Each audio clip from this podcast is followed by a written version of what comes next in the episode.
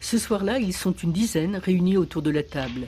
Un jour à la fois, l'essentiel d'abord, vivre et laisser vivre, autant de slogans affichés ça et là sur les murs. Le point commun à toutes ces personnes est d'avoir un proche souffrant d'alcoolisme. Ils sont considérés comme des aidants. C'est Catherine qui aujourd'hui ouvre la réunion. Première question, y a-t-il des nouveaux parmi nous qui ne sont donc jamais venus à aucune réunion à l'annonce Très bien, donc je vous souhaite la bienvenue. L'anonymat est la règle, chacun se présente lors d'un premier tour de table. Bonsoir les amis, Gabriel, Alanon. Je suis heureuse d'être euh, d'être avec vous, d'autant plus que aujourd'hui j'ai une certaine colère dans la mesure où mon mari est en pleine rechute, donc c'est difficile pour moi. Bonjour, Paul Alanon. Je suis heureux d'être parmi vous. Je suis d'un autre groupe voisin et je suis heureux de représenter un peu la jante masculine.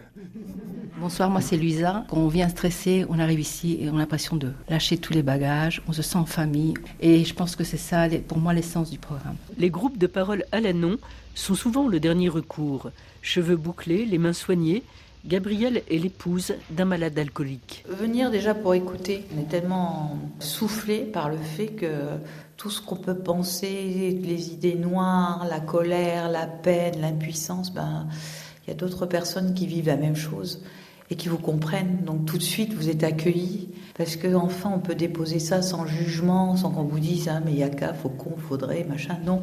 Pas de jugement, pas de conseil, mais de l'écoute et du partage. Cette méthode, construite en douze étapes, est une mécanique de précision, finement élaborée. Les yeux de Martha éclairent l'ensemble du visage. Elle a vécu avec un mari alcoolique. Moi, je me mettais entre l'alcoolique et la bouteille. Donc, moi, je prenais des claques. En changeant de posture, les dents jouent un rôle essentiel auprès de l'alcoolique on retrouve Gabriel. Le fait de changer, de se détacher, de plus être à compter des bouteilles, à laisser vivre et c'est vivre et laisser vivre. C'est encore un autre slogan, mais il est fondamental celui-ci. C'est un gros travail sur soi. On sera surpris d'entendre le mot Dieu à plusieurs reprises pendant la réunion. Olivia du groupe de parole. C'est un programme spirituel et non pas religieux.